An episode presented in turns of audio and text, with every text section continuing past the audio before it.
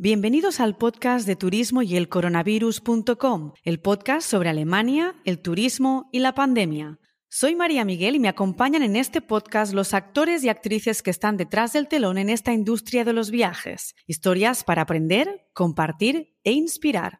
Un podcast que nace en plena pandemia por y para el sector turístico. En el episodio de hoy hablamos con el destino de la Selva Negra y en concreto con la responsable del turismo vinícola, gastronómico y de bienestar. Ella es Ana María Freitag. Con ella descubriremos el destino de Schwarzwald. ¿Qué actividades podemos hacer en invierno? Hablaremos de los mercadillos, de especialidades gastronómicas, del vino y al final del famoso Bollenhut. Buen viaje.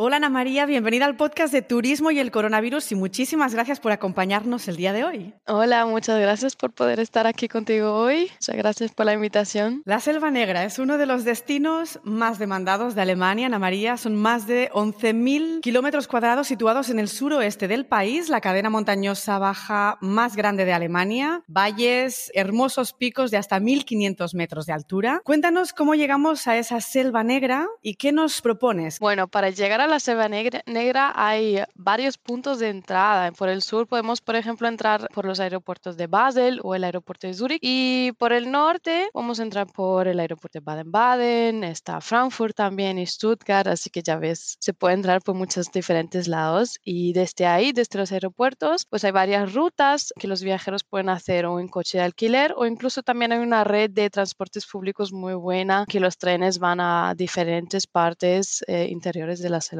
Y como tú ya has dicho, somos una región turística bastante grande y entonces pues también hay muchas actividades para descubrir, pero claro, sobre todo los que más destacan son las actividades al aire libre, hay rutas de senderismo muy importantes que pasan por nuestra zona, rutas de larga distancia también, como por ejemplo el Camino del Oeste o el otro camino que se llama Camino de Este.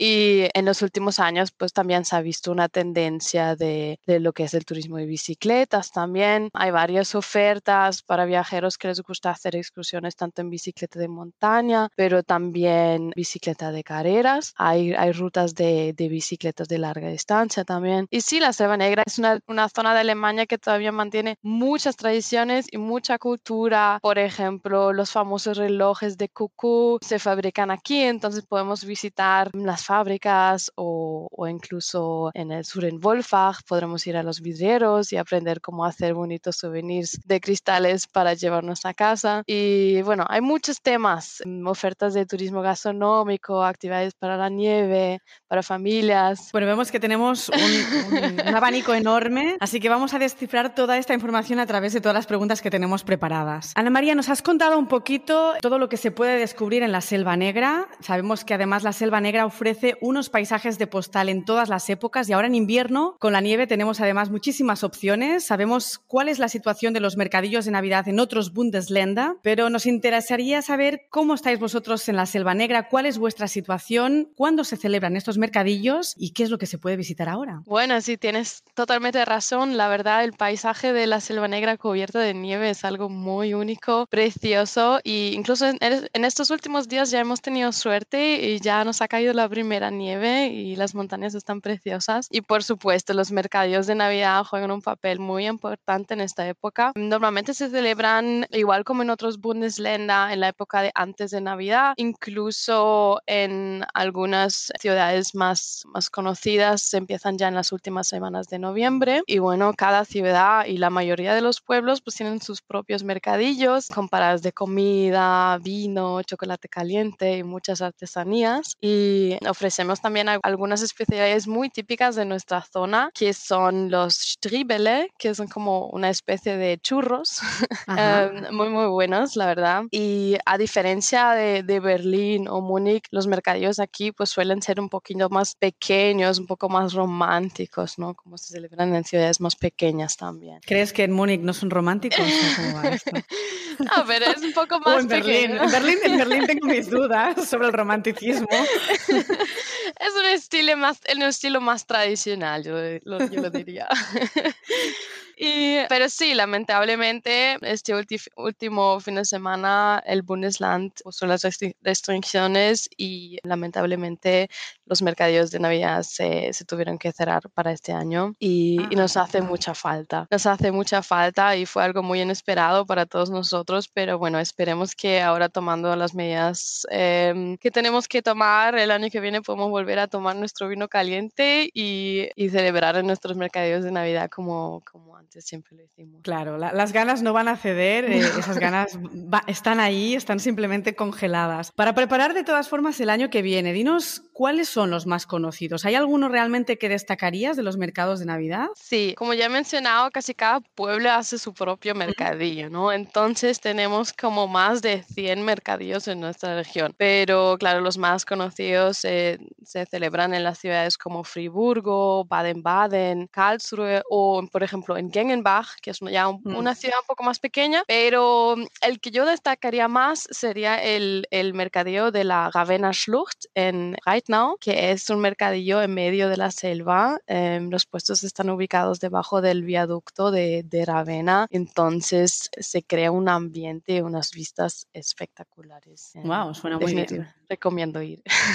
Turismo de Alemania apuesta mucho también por el turismo familiar. A día de hoy, el 25% del turismo español Alemania es, de hecho, turismo familiar. Y la Selva Negra, desde mi punto de vista, tiene unas opciones excelentes para familias. ¿Qué recomendarías? Sí, el, turismo familiar para nosotros es muy importante y, destacamos muchas actividades pues, para todas las edades. A las familias les encanta sobre todo eh, visitar los museos a aire libre o las granjas para, para descubrir pues, lo que es la vida tradicional de la, de la selva negra. Para los programas familiares incluso tenemos una mascota que se llama Annie, que es una, una chica con traje típico de la selva negra y pues a través de su personaje los niños pueden descubrir las atracciones de la selva negra pues de una forma un poco más juguetona, ¿no? Digamos. Y ella tiene varios programas, por ejemplo, Los secretos de la selva negra de Annie, que son unos programas para niños de 7 a 12 años. Incluyen actividades como los juegos de escape al aire libre, muy divertidos, donde los niños pueden resolver diferentes misterios. Y bueno, y por supuesto no nos podemos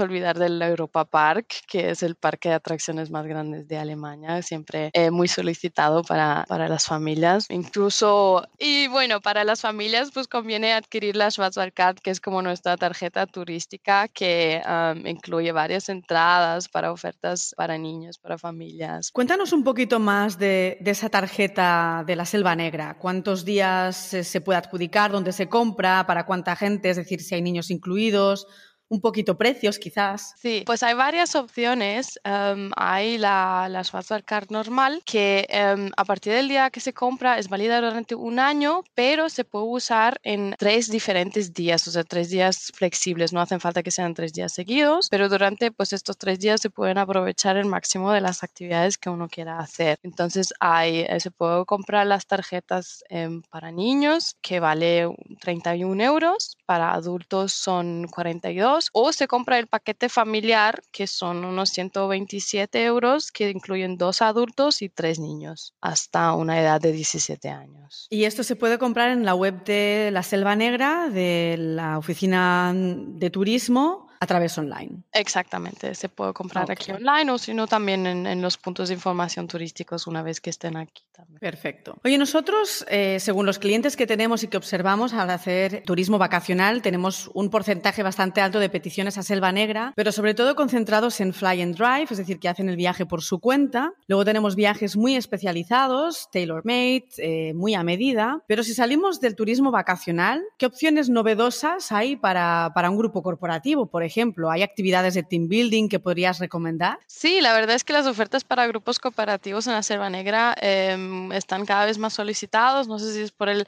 por el contacto con la naturaleza y entonces pues hay varias oportunidades para hacer Eh, la agencia, hay una agencia que se llama Schwarzwald Gaudi, que por ejemplo ellos, ellos organizan diferentes eventos donde pues juntando las fuerzas y las capacidades de cada miembro de, del grupo hay que, hay que solucionar una tarea o un rompecabezas. Incluso hay diferentes programas que los grupos tienen que construir un vehículo o un puente que luego pues que sea funcional. Son, son unos, unas acciones muy, muy divertidas. Eh, una cosa, por ejemplo, que es muy desafiante pero muy, muy divertido es la actividad de hacer esquí de fondo con ocho personas. O sea que están ocho personas en el esquí y tienen que moverse. Son así unas atracciones muy nuevas, muy eh, diferentes para, para el team building, ¿no? Lo que tú dices. O luego pues también hay, hay carreras de caricoches, cenas temáticas, donde luego se tiene que resolver un crimen o incluso eventos de cocinar en equipo. Como ya ves, hay muchas, muchas oportunidades. Al final siempre interesa que sean actividades eh, monolingües, ¿no? Es decir, que, que, no,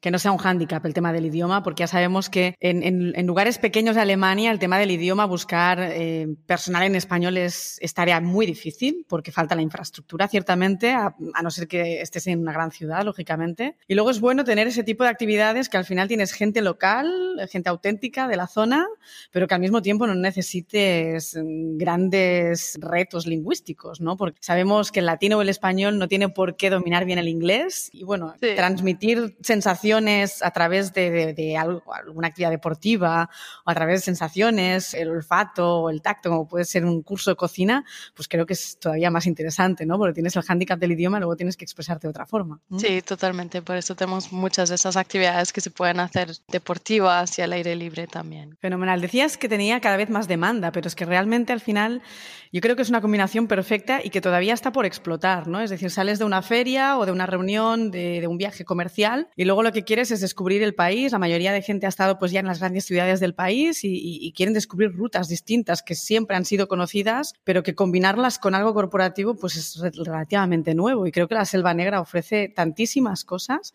que realmente hay, hay que potenciarlo desde nuestro punto de vista. En eso estamos, en desarrollar más, más. Ana María, tú eres la responsable de turismo vinícola, enoturismo, del turismo gastronómico. Cuéntanos entonces tema de los vinos, eh, visitas en bodegas, si hay catas, especialidades gastronómicas que nos puedas comentar o incluso un poco complementar eso que decías, ¿no? De los workshops de cocina. ¿Qué tenéis así detallado y qué podemos realmente hacer? Bueno, catas de vino aquí no faltan.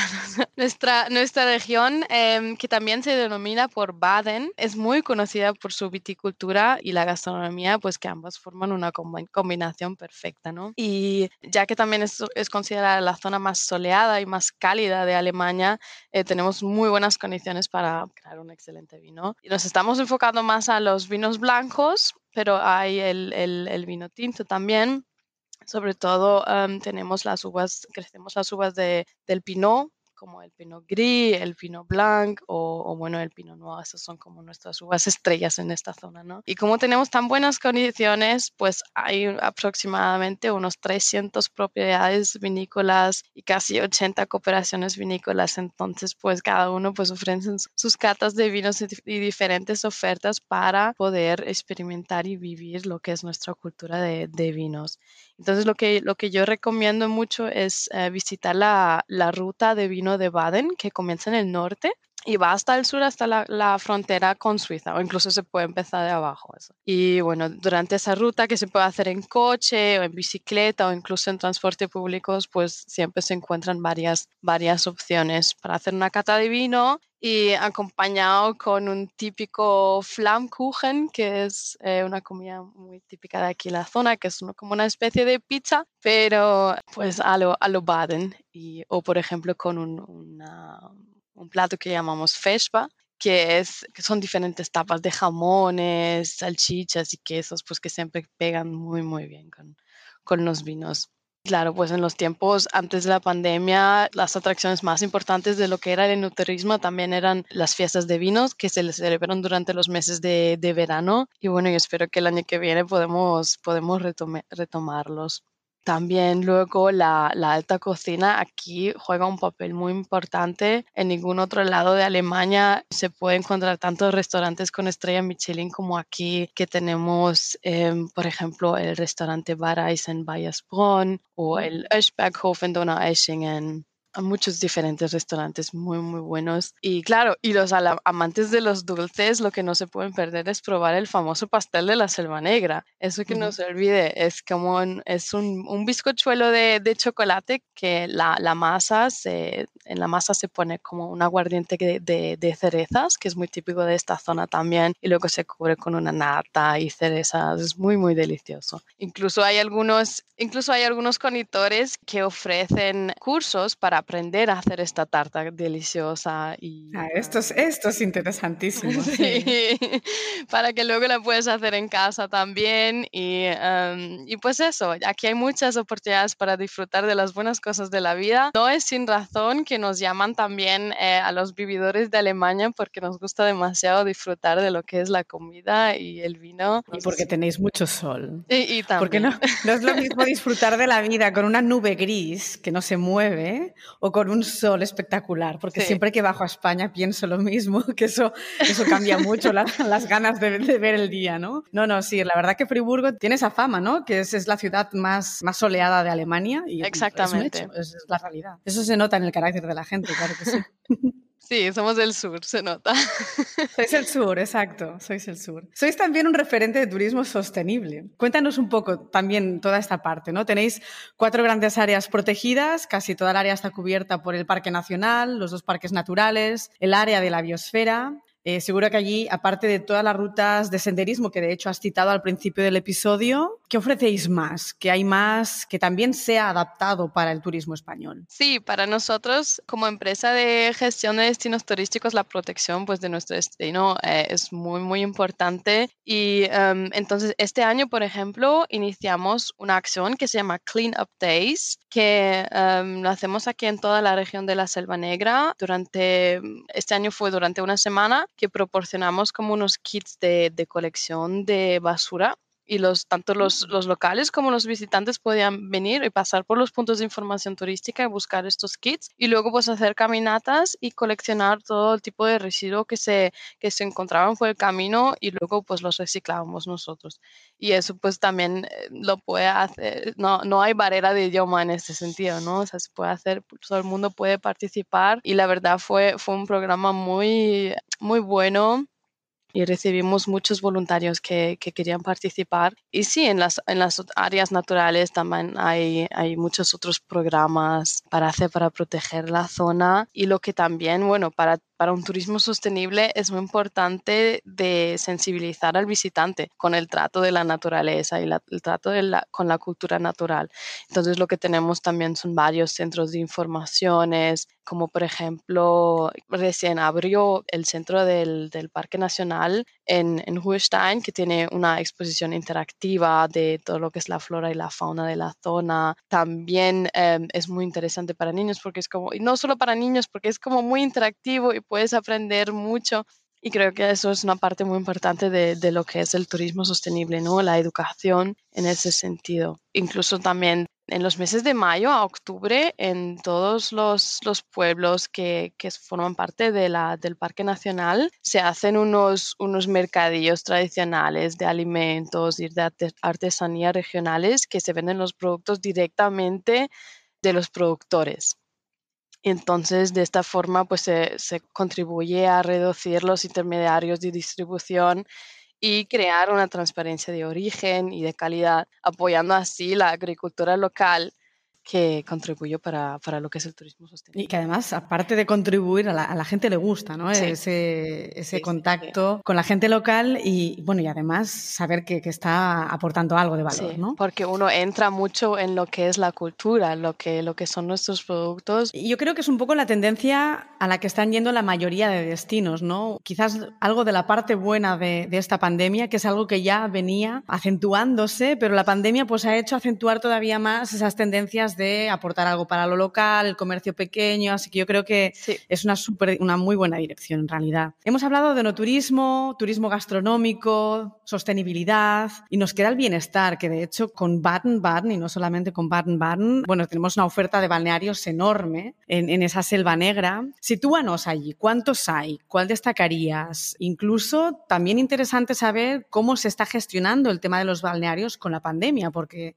lamentablemente sabemos que la pandemia pandemia se está despidiendo, pero todavía la tenemos ahí vigente. Sí, sí, bueno, la verdad aquí hay un mar de balnearios. O sea, mm. tenemos como alrededor de unos 30 diferentes balnearios y ciudades que pues se enfocan realmente en lo que es el turismo del bienestar y el, el turismo medicinal también. Y los que más destacaría, pues sería, como tú has dicho, las termas Caracalla de Baden-Baden, sobre todo, y el Solemar en, Bad Dürheim, por ejemplo, o el Balinea en Bad Bellingen, o, por ejemplo, hay un balneario romano irlandés que se llama Casiopaya en Baden-Weiler para, para, nombrar algunos, pero ya te digo, hay, hay muchos. Durante la, la pandemia, durante el 2020, ellos fueron muy afectados porque, claro, se tuvieron que mantener cerrados por completo. Mm. Y ahora se están recuperando poco a poco, pero claro, solo pueden abrir pues con ciertas medidas de higiene y todavía aún no se puede abrir todas las partes y se están pues recuperando muy poco. Em, ya, lentamente, lógico. La, ocupación no puede ser al 100%. Bueno, estamos, está toda la industria completa sufriendo, ¿no? precisamente por el tema de la rentabilidad. Es decir, ya es muy buena noticia poder abrir y, estar operativo. abrir o mantener un balneario pues cuesta mucho dinero la calefacción del agua y, todo. Pues ese punto de la rentabilidad es complicado. Pero eh, no obstante, lo que, lo que se ha producido ahora en los últimos, últimos meses o años, incluso, incluso ya un poco antes de la pandemia, en una tendencia en, en lo que es el turismo de bienestar, que la gente quiere cada vez más hacer el, el wellness en la naturaleza. Por ejemplo, hay un, hay un concepto que viene de, de Japón que se llama Shinrin Yoku, que si lo traduces literalmente, se llama bañarse en el ambiente de la selva. Entonces, pues ahora la gente lo que está demandando es encontrar ese contacto con la selva. Y claro, la selva aquí no nos falta. Y la, por ejemplo, la, la ciudad balnearia que se llama Bad Wildbad empezaron a crear las primeras actividades para introducir ese concepto de, de diferentes actividades para respirar, tocar, sentir lo que es el aire de la selva, que hay muchos estudios que al final tienes unos beneficios muy buenos para la, la salud mental y corporal pues intentamos pues a ver si así el turismo de, de bienestar podemos arrancar en, en, nuevas formas también. Qué bueno. Oye Ana María, tienes un sombrero de pompones, ¿no? ¿Llamáis? ¿El, el Bollenhut? ¿Tienes un Bollenhut tú? No, yo no tengo un Bollenhut. Porque tú, porque tú no eres de la zona. ¿Tú de ah, dónde eres? Yo soy del sur de Hessen. Así que nada, eres eh, una adoptada de la zona, ¿no? Sí, pero, bueno. Ya, ya he hecho esta zona como mi casa y me siento súper bien y ya no me voy de aquí. pero no te has comprado el Bollenhood. No, de todas formas es interesante para la audiencia saber que quizás el, el, traje típico de la selva negra y sobre todo ese sombrero de pompones no es lo mismo que un traje de Bavaria, ¿no? Sí, bueno, no, no es lo mismo. De hecho, el, el traje típico de, de esta zona, el, el Hood, es de una zona muy especial de la Selva Negra que se llama la Ortenau. Es típico de unos cuatro ciudades que hay en esta región, pero estas cuatro ciudades lo han, lo han hecho como icono de, de lo que es la Selva Negra, ¿no? Vamos, que tienen un marketing excepcional. sí, sí. Y sí, es un sombrero de pajas con 14 pompones y tradicionalmente las, las mujeres solteras eh, lo llevaban hasta la boda con unos pompones rojos, pero una vez que se casaron ya se lo tenían que poner en negro, ya. Así, ¿ves? Yo no sabía esa historia. Y bueno, pesa mucho, pesa como un, un, kilo y medio. Yo creo que es por eso que también es algo que no se, no se lleva así todos los días como si fueran los trajes de Bavaria, ¿no? Porque el... Bueno, los, los no son muy livianos, ¿eh? Y sí, es un, es un traje también bastante costoso y bastante complicado de hacer. Entonces, pues lo que, lo que hacían aquí las, familias las familias, pues se daba como herencia, ¿no? De generación en generación. Y es por eso que ya las familias más, solo las familias más tradicionales tienen estos trajes y suelen pero no es un traje que la gente se ponga los domingos, para nada. Como mucho en alguna boda o en una, para la Pascua. Em, Comunión. Ok. Ana María, muchas gracias por, por, toda la información que nos has dado. La verdad que, bueno, tienen que venir tiempos mejores, eh, visitar esos mercados de Navidad. Pronto descubriremos más partes de la Selva Negra. De hecho, hablaremos con Baden-Baden en los próximos capítulos. Así que, bueno, nos queda muchísimo por descubrir. Lo tuyo ha sido una muy buena introducción. Te deseo todo lo mejor y espero verte pronto. Muchas gracias por invitarme y formar parte de ese podcast. También me ha gustado mucho daros una pequeña introducción aquí de, de las cosas que tenemos y aquí a la espera de los próximos capítulos. Allí vendremos. Gracias, chao. chao.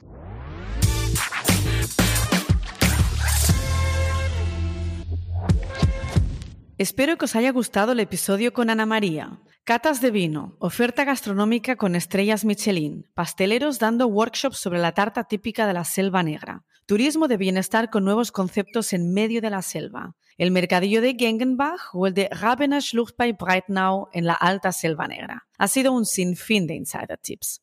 En el próximo episodio no dejamos del todo la Selva Negra. Hablaremos con la periodista de viajes y fotógrafa Chris Ubach, la cual ha sido galardonada recientemente por la Cámara de Comercio Alemana en España por su reportaje sobre la Selva Negra como referente en turismo sostenible y publicado en la revista National Geographic. Con ella no hablaremos solamente del contenido de esta publicación, sino también del periodismo de viajes en tiempos de pandemia, del influencer marketing y de la información en redes. Hasta el próximo episodio.